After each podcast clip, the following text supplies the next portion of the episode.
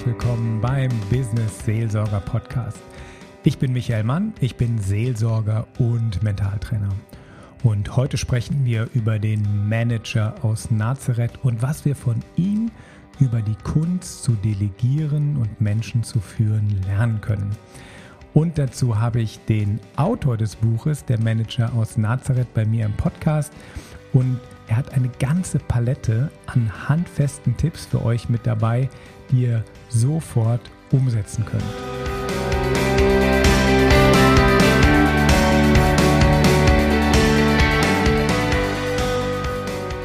So, herzlich willkommen, lieber Christian, Christian Jäger. Ich freue mich total, dass du hier in den Business Seelsorger Podcast gekommen bist. Und zwar, du hast das Buch geschrieben, Der Manager aus Nazareth. Da habe ich gedacht, wow, das ist so ein cooles Buch. Da muss ich dich anrufen, ich muss dich interviewen. Schön wäre es am Anfang, wenn du dich kurz vorstellst, wer du bist, was du machst und wieso auf so einen coolen Titel kommst, dass du so ein Buch schreiben kannst. Ja, sehr gerne. Schön, dass wir miteinander sprechen und uns kennengelernt haben überhaupt durch ja. den Manager aus Nazareth. Christian Jäger ist mein Name. Ich bin 51 Jahre alt, verheiratet. Wir haben zwei Kinder, 17 und 14. Ich bin selber katholischer Theologe, Diplom-Theologe, kein Priester. Deshalb habe ich den Teil mit der Familie R erzählt. Denn das ist etwas, was wir, denke ich, in unserer katholischen Kirche unbedingt noch überwinden müssen. Diese zölibatäre Pflichtveranstaltung. Daher wusste ich auch nicht genau, was mache ich mit dem Diplom. Also für die Kirche zu arbeiten war keine echte Option und bin über verschiedene Umwege, unter anderem durch eine Medienausbildung und durch Blumenverkaufen, das ich gelernt habe hier in meiner Familie. Meine Opas waren Gärtnermeister, selbstständig geworden. Und als selbstständiger Theologe mit Kommunikation bot es sich an, viele Rhetorikkurse zu geben. Ich unterrichte Ethik, Mhm. Gerade viel in Kliniken, in Bereichen, wo Menschen über Leben, Sterben, Tod miteinander nachdenken und zum Teil auch ringen. Mhm. Und dann lag es nahe, dass ich auch die Führungskräfte kennenlerne. Und mhm. seit 16 Jahren jetzt arbeite ich als Führungskräftecoach, zum Teil auch in der Kirche und immer noch in vielen Kliniken. Mhm. Und da ist die Grundidee für den Manager aus Nazareth entstanden. Okay, spannend. Ähm, Gibt es da so eine, so eine Schlüsselgeschichte, wie das entstanden ist? Ja, wir saßen in einer Runde mit 20 Oberärztinnen und Oberärzten. Die waren ziemlich genervt, nach dem Arbeitstag noch in ein Seminar zu müssen. Und dann hatten wir das Thema Gewissen und das Thema Verantwortung. Und irgendwann kam jemand und sagte, verstehe ich ja alles, aber ich kann nicht abgeben. Mhm. Daraus entwickelte sich die Frage, wie geht Delegieren? Und meine Antwort war so spontan, dass ich gesagt habe, ja, ganz einfach, nehmen Sie Jesus als Vorbild. Dann gab es so Fragezeichen in allen Augen. Also was erzählt der Mann da? Wen meint er? Welchen Jesus? Gerade. Ja, und da habe ich gesagt, ja, Jesus von Nazareth war der größte Delegationsprofi, den ich kenne. Und meine Ausführungen dazu, also in Kurzform, die Apostel, die Gesandten sind ja Delegierte. Und wie mache ich das professionell? Kam so gut an, dass die gesagt haben, können Sie uns das vielleicht aufschreiben? Das habe ich erstmal abgelehnt, denn das ist ja zusätzliche Arbeit. Bin dann im Nachgang auf dem Nachhauseweg auf die Idee gekommen, ich schreibe dazu einen Aufsatz. Den habe ich nie geschrieben, sondern der Aufsatz entwickelte sich in meinem Kopf. Das kennst du auch aus deinem mhm. Job. Wir kriegen so einen Impuls, eine Inspiration ja, und machen weiter. Ja, entwickelte sich dann zu einem Buch, wobei ich noch nicht wusste, dass es ein Buch wird. Und ich wusste auch noch nicht, dass es der Manager aus Nazareth heißt. Aber das ist es dann glücklicherweise geworden. Ja. Also den Manager aus Nazareth, den verlinke ich auf jeden Fall unten in den Show Notes. Ähm, der kommt jetzt nämlich nochmal neu raus, ich glaube im Sommer. Auch richtig schönes äh, Coverdesign. Aber jetzt will ich ja doch nochmal äh, nachbohren. Also ich habe ja jetzt äh, Hörer, die auch delegieren müssen. Mhm. Ähm, jetzt er, erklär mal, was hat äh, Jesus da, also was zeichnet den aus als Vorbild für, fürs Delegieren? Ich mache es gerne in zwei Strängen. Wir machen das parallel. Also die Jesus-Delegation und was moderne Führung angeht. Mhm. Beide fangen an mit dem ersten Punkt Vertrauen. Mhm. Die Führungskraft braucht Vertrauen in seine Mitarbeitende. Mhm. Das ist bei Jesus einzigartig. Er war, weißt du, der Evokator, der Herausrufer. Der hat die Menschen nicht nur zu Menschenfischern gemacht, sondern sie vorher selber gefischt und sich einen Eindruck verschafft. Also er war bei Levi beispielsweise, wissen wir aus dem Neuen Testament, hat mit dem gegessen. Bei Petrus und seiner Schwiegermutter hat er gewohnt. Mhm. Also der kannte seine Menschen. Er hat mhm. einen echten Zugang gehabt. Keiner seiner Mitarbeiter, seiner Jünger oder der Apostel war eine Nummer, sondern eine ganzheitliche Person. Und dieses Vertrauen, ich kenne dich, also ich weiß, wem ich jetzt etwas anvertrauen kann.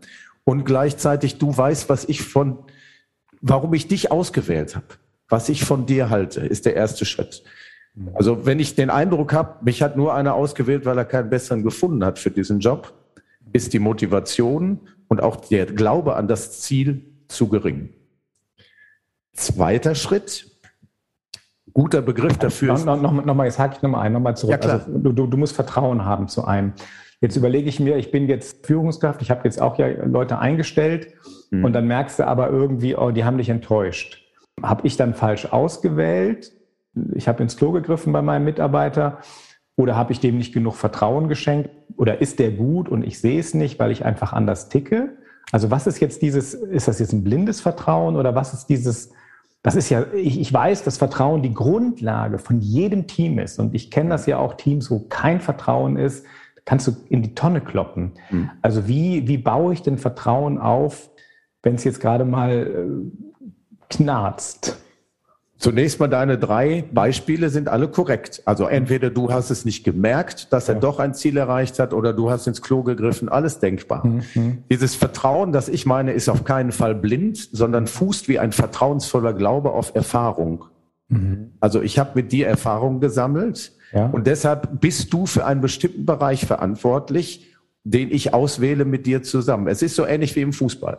Also du findest einen ganz talentierten Spieler, sagst, der mhm. kann viel, sagen auch seine ehemaligen Trainer, und du setzt mhm. dir jetzt in den Kopf, den setze ich ins Tor. Mhm. Im Tor wird er aber nicht glücklich. Okay. Also die Anforderung an diese Person war nicht personen- und situationsgemäß. Okay. Und das meine ich dazu. Also beide können einander vertrauen, ich will dich fördern, ja, ja. aber ich werde dich nicht überfordern. Okay, und ich setze dich an die richtige Stelle. Genauso. Die Position, die wir beiden miteinander ausmachen. Denn es gibt Dinge, ja die kann, also es gibt Fächer, Aufgaben, die sind nicht delegierbar. Mhm. Und es gibt auch Personen, die sind nicht zu entsenden, weil sie zum Beispiel lieber in ihrem Archiv arbeiten, mhm. als mit einem um, Ledergürtel ausgestattet, wie die 72 in irgendwelche Dörfer zu ziehen. Mhm. Also die können das nicht von ihrem Naturell her. Und das okay. muss ich als Führungskraft eruieren. Jetzt kommt mir noch eine Geschichte. Und zwar, ich habe mal gehört von einem Mann, der hat jedes Bewerbungsgespräch mit einem Abendessen gestaltet. Mhm. Und dann hat er dabei darauf geachtet, wie verhält sich die Person, weil das Abendessen ist eine lockere Situation. Das Gegenüber, der zukünftige Angestellte, fühlt sich nicht beobachtet. Und so wie er beim Abendessen ist, komme ich mit dem klar, kann er mit Messer und Gabel essen, ist der rücksichtsvoll, achtet er drauf. Das war das Einstellungskriterium. Und wo du gerade gesagt hast, der war mit denen essen, da hat es bei mir so Klick gemacht, dachte ich, das wäre doch ein Tipp für Führungskräfte, macht mal ein Abendessen und, und achtet auf die kleinen Details. Genau Als, dieser Tipp kommt bei mir vor. Ah, super. Da sind wir auf derselben Linie. Wir sind auf derselben Ebene. Und jetzt haben wir den nicht erfunden, Jesus mhm. wahrscheinlich auch nicht, aber er hat es praktiziert. Ja.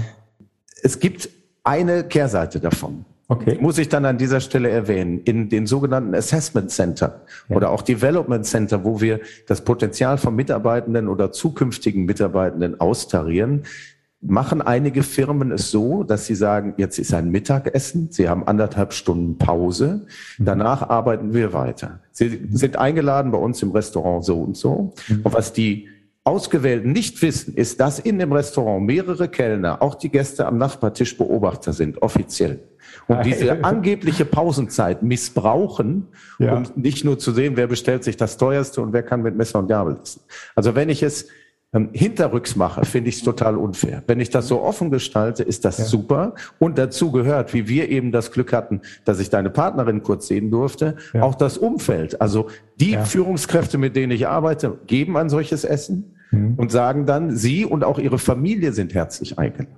Mhm. Jetzt zeige mir, mit wem du dich umgibst. Und ich sage dir, wer du bist.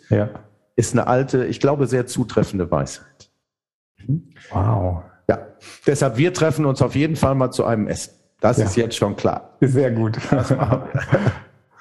Ja, cool. Also genau, delegieren, erstmal Vertrauen haben. Jetzt habe ich dich unterbrochen, aber das ist, ich glaube, das ist total gut auch, um das zu verstehen. Ich wollte das voll, nicht oberflächlich voll richtig so. Ja, ja. dass man da wirklich was, was aus, aus dem Gespräch auch ziehen kann. Mhm. Okay, und dann? Der zweite Schritt fängt mit T an, Transparenz. Mhm. Was mir noch besser gefällt, weil der Begriff gerade so kursiert als Wunderwaffe, mhm. ist die absolute Klarheit.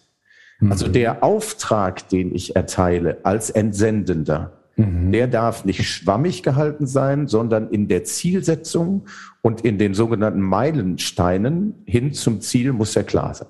Ich mhm. sprach eben die 72 an. Wir kommen jetzt in diesen Jesusstrang. Mhm. Wenn wir das nachlesen in den Evangelien, steht da, er sagt ihnen genau, was sie anziehen sollen und wie sie sich verhalten sollen. Also arbeitet dort und wenn man euch nicht haben möchte beispielsweise, mhm. dann schüttelt den Staub von euren Füßen. Nehmt nichts mit, keine Vorratstaschen. Mhm. Und sprecht darüber. Wünscht, wenn ihr ankommt, den Frieden. Mhm.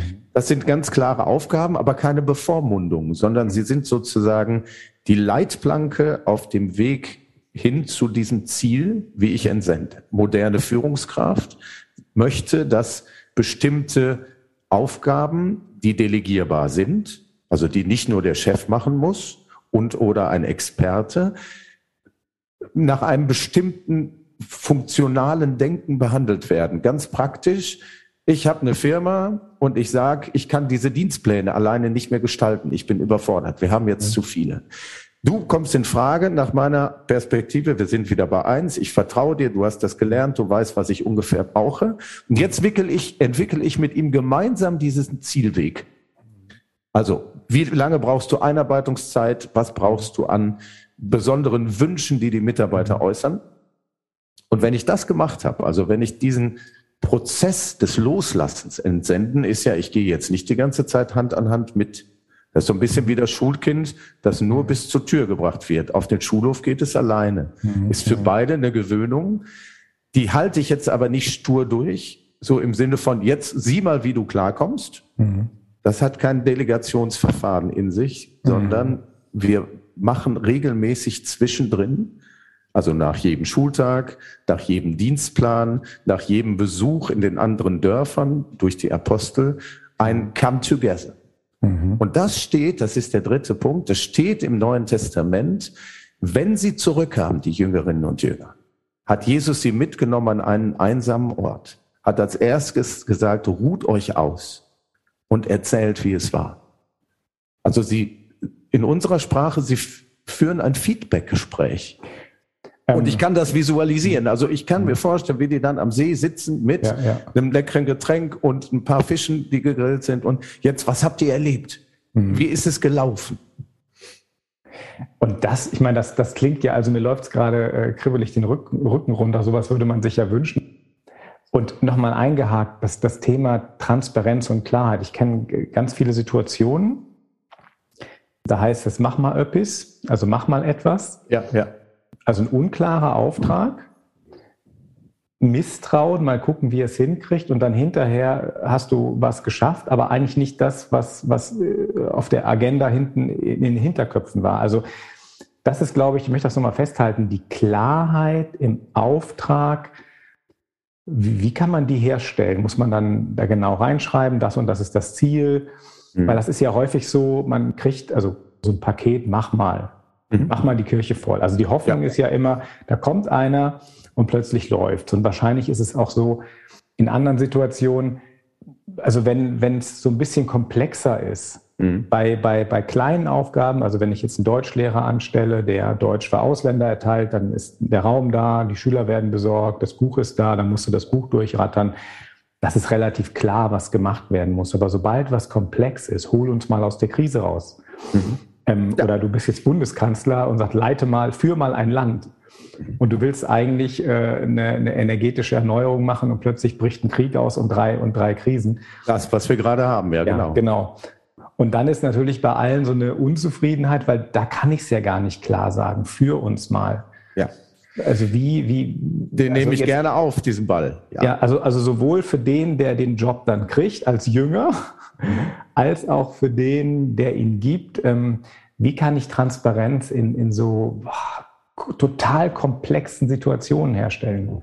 Da ich viel mit Politikerinnen und Politikern arbeite und auch auf höherer Ebene, meistens als Coach im Präsentationssinne dann aber auch auf deren persönliche Inhalte zu sprechen kommen, nehme ich gerne dieses Politikerbeispiel mhm. und Jesus parallel jetzt. Mhm.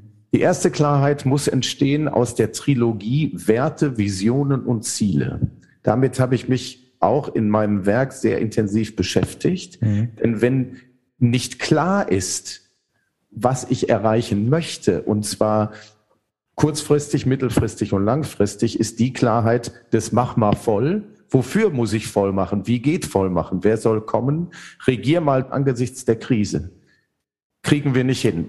Ganz aktuelles, hochdiskutiertes Beispiel. Ich glaube, in ganz vielen gesellschaftlichen Schichten und Positionen dürfen wir jetzt die Rüstung so immens hochfahren und schwere Waffen liefern an die Ukraine und an andere NATO-Bündnispartner drumherum. Dürfen wir das oder dürfen wir das nicht? Im Sinne unseres Eigenverständnisses angesichts des Blicks auf die jetzige Zeit.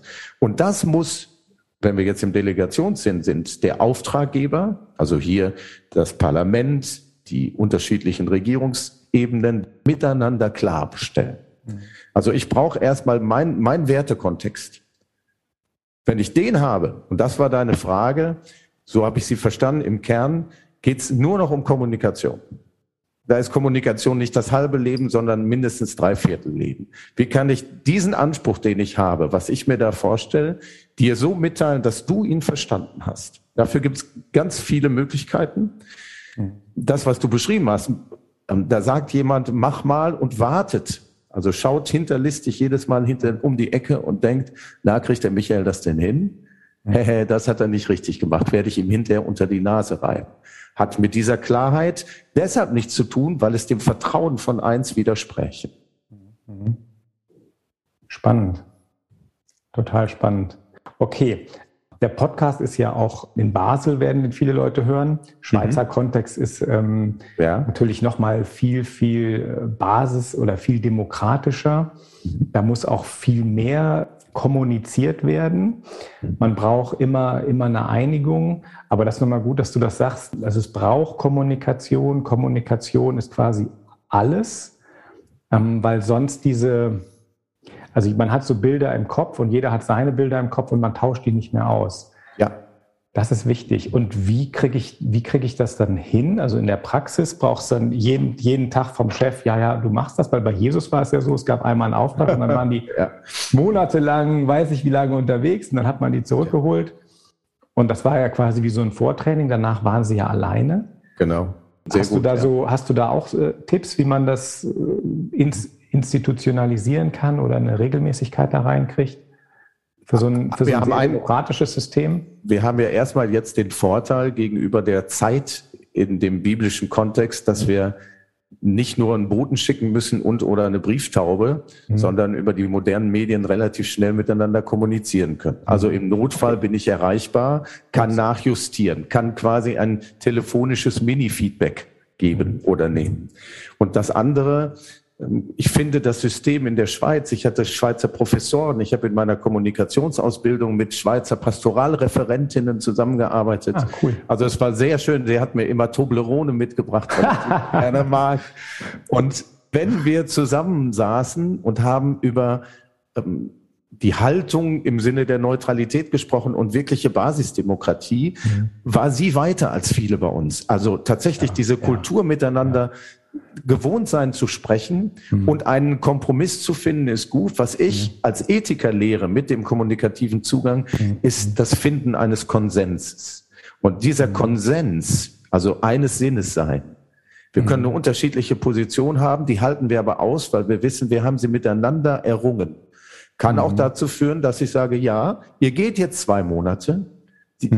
Es ist klar, wie wir vorgehen. Und bei ganz, ganz außergewöhnlichen Situationen kommunizieren wir miteinander und ansonsten mhm. ziehen wir nach verabredeter Zeit oder Frist mhm. mhm. eine Art Zwischenbilanz oder sogar Schlussbilanz. Und da hast du recht, das ist das, was für Jesus nicht leicht war. Also es steht zwischen den Zeilen, wenn sie denn entsendet worden sind, auch nach seinem Tod, nach Ostern. Die Begegnungen waren ja immer wieder nötig, um zu sagen, ihr habt es denn immer noch nicht verstanden. Ich muss gehen Also ich werde gleich einen Gottesdienst zelebrieren und habe in der Vorbereitung kurz ins Evangelium geschaut. Mhm. Heute Johannes und da geht es darum, dass er noch einmal erklärt, wer ist denn dieser Heilige Geist? Mhm. Der, der Geist der Wahrheit. Wenn ich nicht gehe, Christi Himmelfahrt steht an, mhm. mhm. dann kann der nicht zu euch kommen. Und wenn ihr den nicht habt, mhm. dann könnt ihr diesen Auftrag nicht erfüllen. Und das, glaube ich, ist bei jedem Chef und bei jeder Führungsperson, bei jedem Papa, bei jeder Mama das Allergrößte. Das sind die, die ich liebe.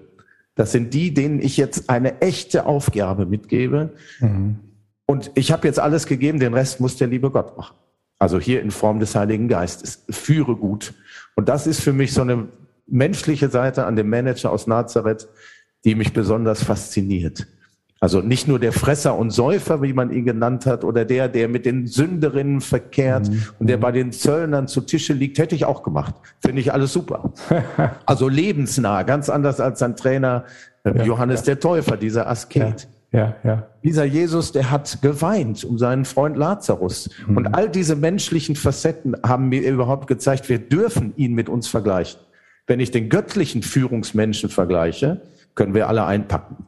Also dann hätte ich das auch nicht so nennen dürfen, finde mhm. ich.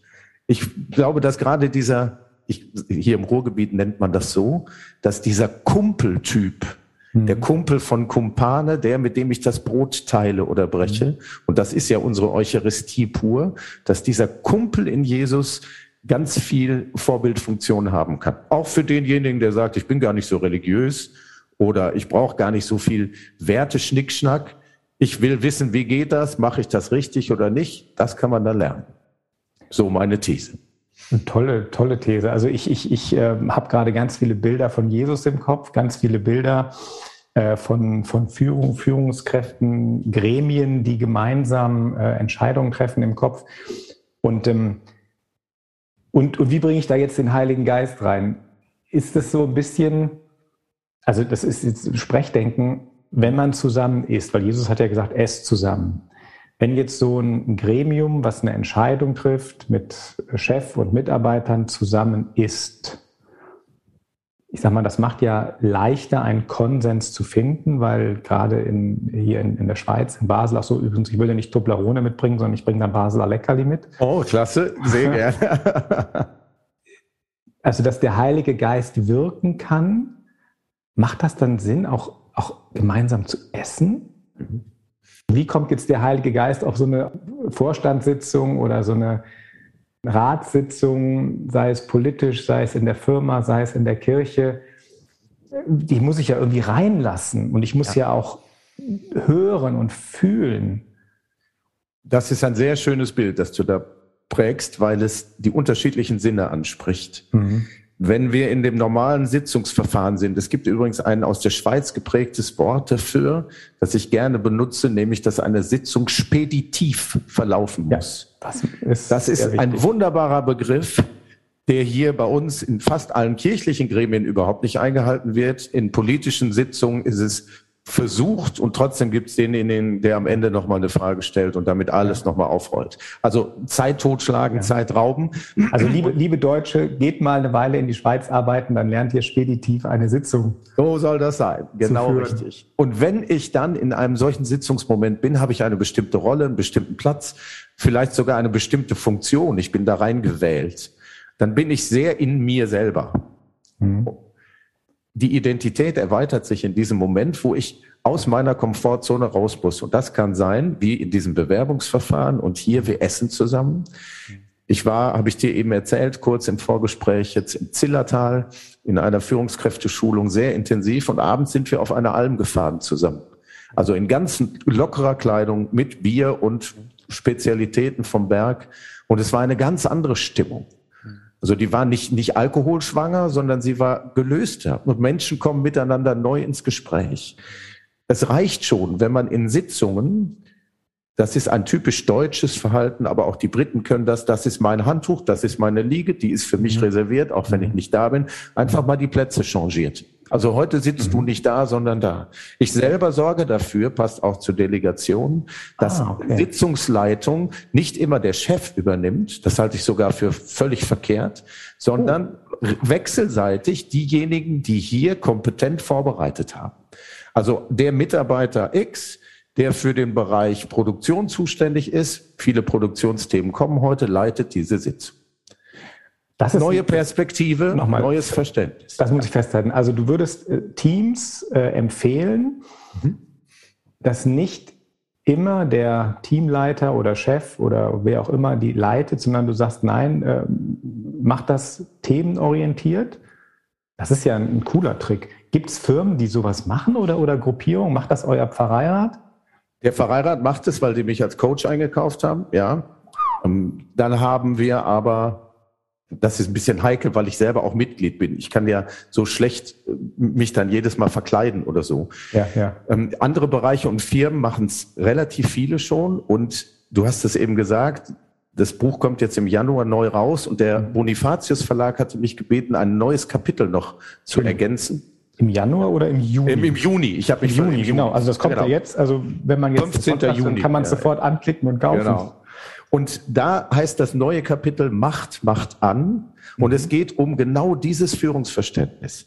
Also, dass derjenige eine Sitzung leitet, derjenige auch delegiert oder Delegation annimmt, der oder diejenige dafür bestens geeignet ist.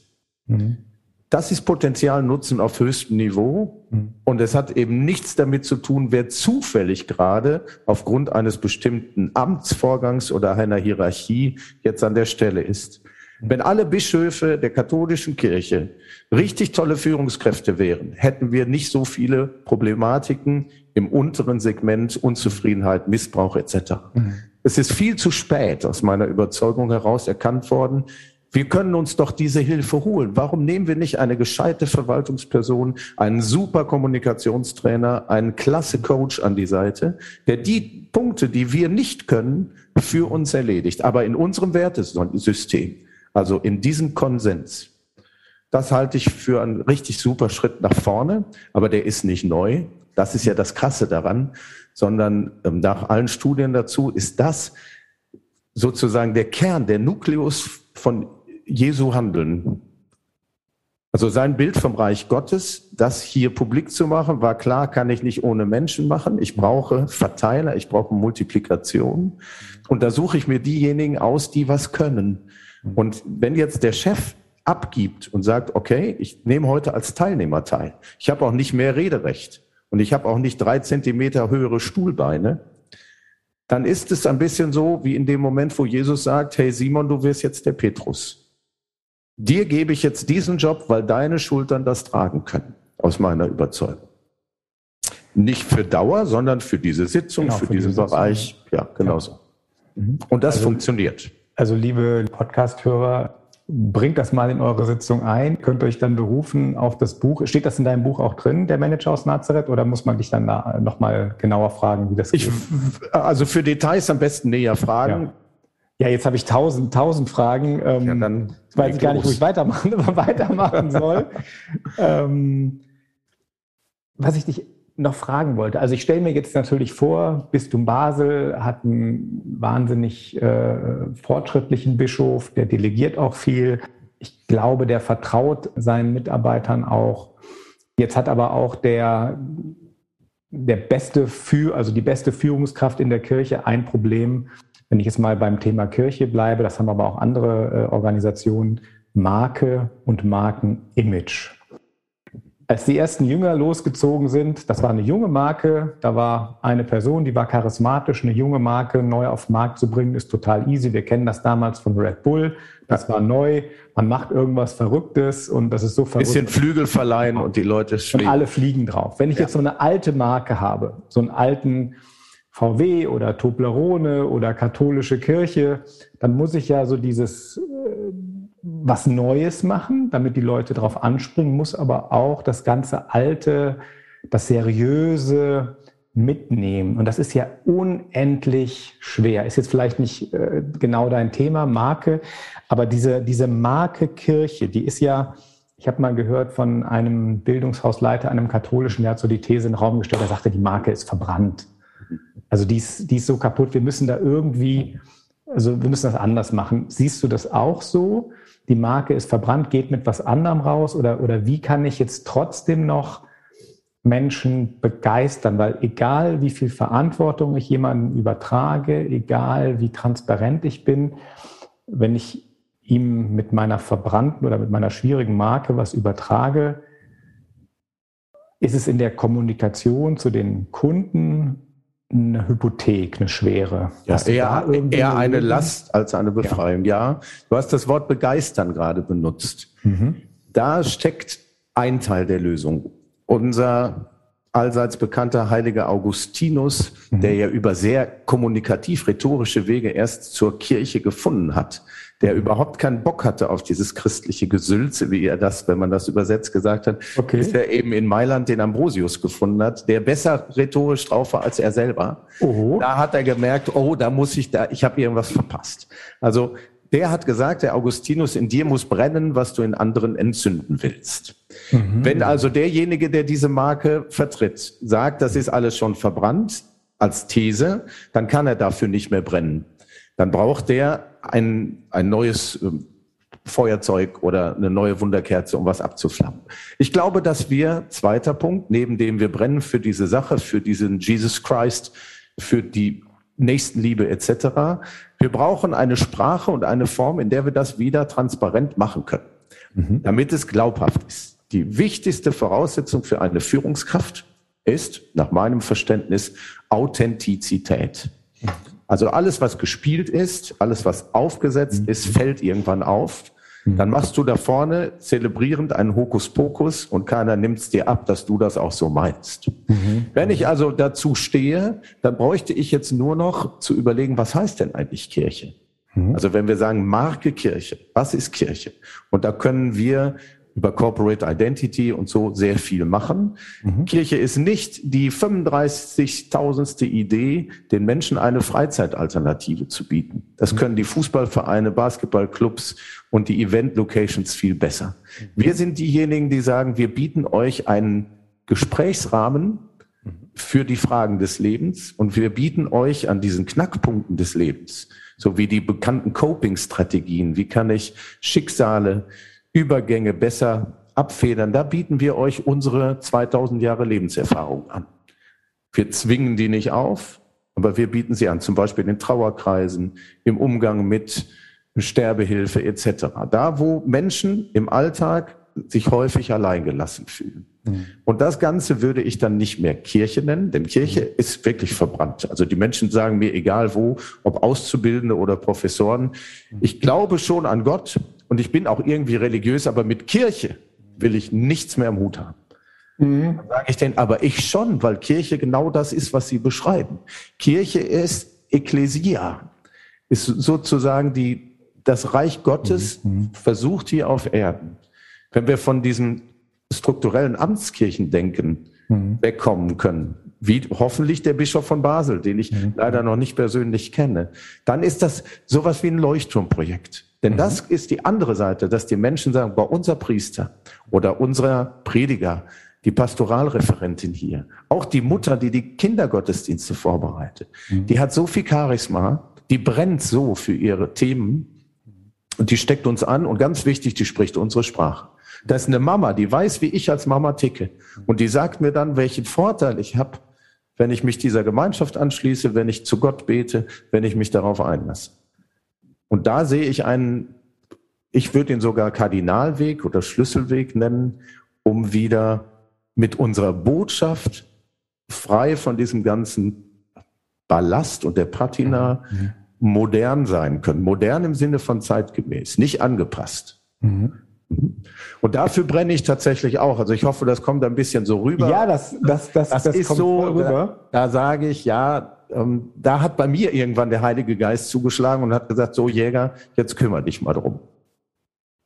So, Jäger, kümmere dich drum. Das ist, das ist, das ist genial. Also, das ist ja auch die Idee hier von, von diesem Podcast oder von dem Piwi vom Farm für Industrie und Wirtschaft, dass man sagt, dass wir bringen Menschen zusammen, so wie du das beschreibst, wir, wir reden über unsere Probleme, unsere Sorgen in der Firma, sowohl auf Leitungsebene als auch auf Facharbeiterebene. Wir bieten so ein Fundament zum Austausch. Wir, wir teilen unsere Sorgen, unsere Nöte, wir entwickeln Strategien oder, oder, oder so eine Selbstvergewisserung, sind wir noch auf dem richtigen Weg? Weil es gibt ja im Moment Probleme, die wir zu lösen haben vor Ort, im, national, in Europa, die sind, die, die, die kapiert keiner mehr. Also das, das kann ein einzelner Mensch nicht lösen, weil es zu komplex ist. Und da sehe ich jetzt auch unsere Aufgabe von diesem Podcast hier, von dem, von dem Piwi her. Wir bringen ganz viel, also nicht viel, wir bringen Menschen zusammen und jeder bringt was rein in der Hoffnung, dass der Heilige Geist wirkt und alle bestärkt rausgehen und Wirtschaft und Leben neu gestalten, weil wir, wir sind ja in so einer Veränderungszeit. Und dann, jetzt, äh, dann macht Kirche ja auch total Sinn, die Zukunft gemeinsam zu gestalten als Ekklesia, als Gemeinschaft. Mhm. Also ich muss dich auf jeden Fall äh, mal noch nach Basel einladen oder noch mal ein paar Podcast-Folgen mit dir machen. Ja, du sehr gerne, Michael. Um, um das, äh, um das noch aus, auszuführen. Bin total gerne dabei, ja. Ja, ähm, ja, bevor wir jetzt noch einen neuen Loop aufmachen, das war ja schon ein, ein, ein sehr langes, schönes ähm, Interview. Hast du noch noch was, was du am, am Ende noch, noch sagen möchtest, um das hier jetzt an diesem Punkt rund zu machen? Zum Abrunden gilt für mich, ausgehend von dem, was du beschrieben hast, da seid ihr im Austausch. Wir sind auf vielen Ebenen immer wieder bemüht, Wege zu finden im Sinne einer Mission. Und zwar Mission nicht mit dem Schwert, sondern wirklich mit dem Geist und auch in nicht religiösen Bereich. Und dann erlebe ich eine gewisse Form von Ehrgeiz, Mhm. So, so, so eine Marathonsturheit, ein Ultramarathonläufer fällt mir immer ein. Mhm. Er darf das aber nicht machen, ohne vorher einen Arzt zu konsultieren und zwischendrin seine Vitalwerte zu checken. Also der holt sich externe Hilfe. Und die meisten Gremien, die ich kenne, holen sich keine externe Hilfe, mhm. sind also in ihrem Sprengel, in ihrem Metier. Vielleicht galt das auch lange Zeit als Schwäche. Ich brauche keinen Arzt, ich brauche keinen mhm. Psychologen, ich lege mich doch nicht auf die Couch, ich bin ja nicht plemplem. Doch, sie sind plemplem, wenn sie es nicht tun. Also diese Selbstreflexion, der Blick in den Spiegel ist wunderbar, wenn sie ergänzt wird durch eine Fremdreflexion. Mhm. Also sein eigenes Handeln evaluieren zu lassen, ist das, was ich jeder Führungskraft empfehle. Und den Angehörigen, den Partnerinnen und Partnern der Führungskraft empfehle ich, überlegen Sie mal, welches Geschenk Weihnachten zum Geburtstag anstand, ob Sie das nicht verwandeln können in zwei, drei Stunden Coaching bei einer Person Ihres Vertrauens. Mhm. Das ist etwas, ähm, es macht nicht dick, aber es kann dazu führen, dass man viel größer wird, als man vorher war. Die Idee, einen Coaching-Gutschein äh, dem Partner schenken, kann ich, die Idee finde ich großartig. Ich habe von meiner Partnerin auch einen Rhetorikgutschein vor einiger Zeit geschenkt bekommen. Ich war total begeistert. Es war ein sehr schönes Geschenk, was auch genau zu mir und der Situation gepasst hat. Super, klasse. Hey, lieber Christian, es hat total Spaß gemacht mit dir. Ich freue mich auf, äh, auf weitere Gespräche. Der Manager aus Nazareth kommt jetzt neu raus, also im Juni raus, ähm, wird unten verlinkt. Ich bin selber total gespannt, dieses Buch dann zu lesen. Ja, und ansonsten, wenn euch dieser Podcast gefallen hat, dann gebt ein Feedback, gebt eine 5-Sterne-Bewertung und ihr könnt schreiben. Äh, die E-Mail von mir ist unten drin, dann könnt ihr mir Fragen schreiben. Daraus mache ich dann den Podcast in der Zukunft. Und wenn ihr Fragen an Christian habt, dann schreibt mir die auch dann frage ich ihn für euch in diesem Podcast und natürlich, Christian, du wirst verlinkt, dann kann man dich auch direkt ja, äh, finden im, im, Podcast und sich den, diesen sympathischen Manager aus Reckling oder Führungskräftemanager aus Recklinghausen mal anschauen. Ja. Hey, lieber Christian, es war total schön. Ich danke dir. Danke, Dito, Michael, und herzliche Grüße an alle Hörerinnen und Hörer. Mir bleibt zu sagen, dir ganz viel Freude bei der Umsetzung der vielen handfesten Tipps zu wünschen. Dein Michael vom Business Seelsorger Podcast.